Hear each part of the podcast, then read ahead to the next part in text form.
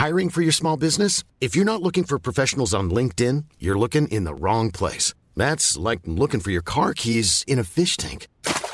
LinkedIn helps you hire professionals you can't find anywhere else, even those who aren't actively searching for a new job but might be open to the perfect role. In a given month, over 70% of LinkedIn users don't even visit other leading job sites. So start looking in the right place. With LinkedIn, you can hire professionals like a professional. Post your free job on linkedin.com slash people today. Gastrolab con el chef Israel Arechiga. Israel, ¿cómo te va? Qué gusto saludarte esta mañana. Buenos días. Hola, muy buenos días, Lupita, Sergio, a todo el auditorio. Qué gusto saludarlos nuevamente. Oye, gracias por los vinos. A mí me tocó uno que se llama Arrebato. ¿Qué te parece? Me parece, me parece muy bien. El, el mío no me acuerdo cómo se llama, pero sí me acuerdo que es de Hugo da Costa, de allá de la zona del Valle de Guadalupe, de Paralelum, ¿no? Así es, es relámpago, es un gran, gran Relámpago, sí, no me acordaba en este momento. Todavía no me lo bebo, debo reconocer. Pero a ver, cuéntanos, ¿qué nos vas a recomendar hoy? ¿De qué nos vas a platicar? Pues miren, a propósito de las lluvias que han caído en los últimos días y que el día de ayer particularmente se vino una bastante fuerte, les voy a hablar de una de las temporadas que probablemente más disfrutamos los cocineros y es así como lo escuchan, es ongosto.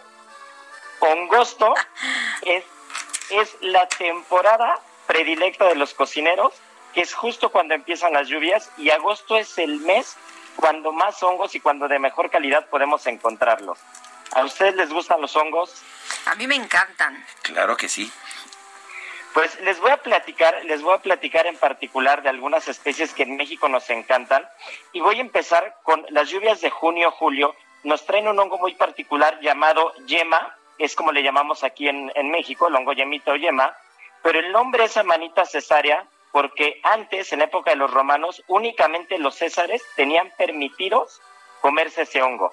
Entonces era muy, muy, muy particular como únicamente el César tenía autorizado comerse este hongo.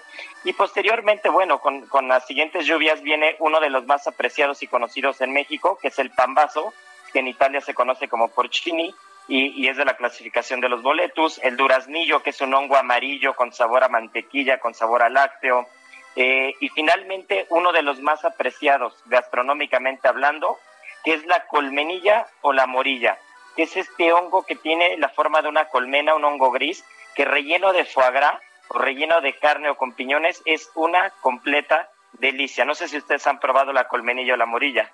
No la, lo la morilla sí, la colmenilla no.